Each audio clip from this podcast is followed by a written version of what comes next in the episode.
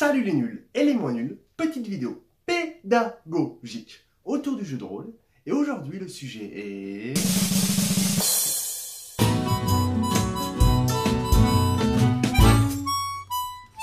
Rappelez-vous, dans une vidéo précédente, je vous avais parlé des bons critères pour choisir un jeu.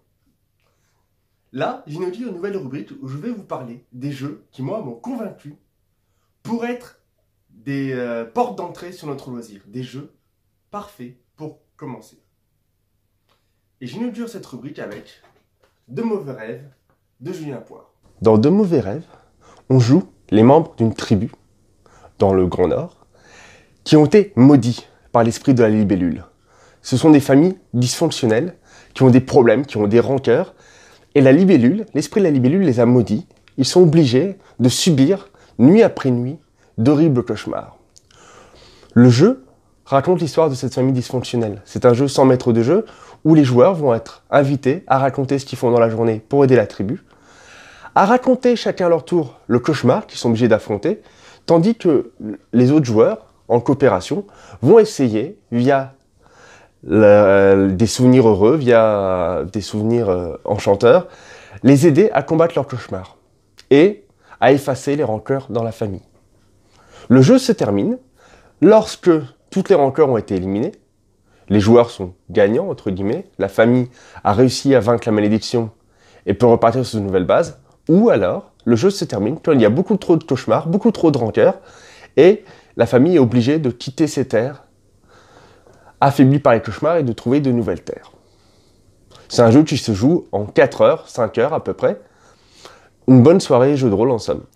Je conseille de mauvais rêves pour commencer dans le jeu de rôle pour plusieurs raisons. La première raison, c'est son accessibilité. Il s'agit d'un jeu qui est facilement trouvable sur Internet, sur la plateforme d'impression à la demande, lulu.com, au tarif de 10 euros seulement pour 80 pages. C'est pas cher, c'est accessible. Deuxièmement, il est accessible aussi par le format, c'est uniquement 80 pages. Ça se lit très vite, ça se lit très bien. C'est une écriture pédagogique qui permet au fur et à mesure de rappeler les règles, de rappeler comment est-ce qu'on joue à ce jeu et comment c'est censé fonctionner. Ça va pas être comme dans un jeu de rôle classique qui fait 400 pages où il va falloir lire et relire et assimiler et faire des essais pour comprendre. Là, ce sont des règles, ce sont des mécaniques qui permettent de cadrer les joueurs pour savoir qui raconte quoi, comment, qui sont très simples. De plus, il n'y a pas de maître de jeu, il n'y a pas de notion de scénario.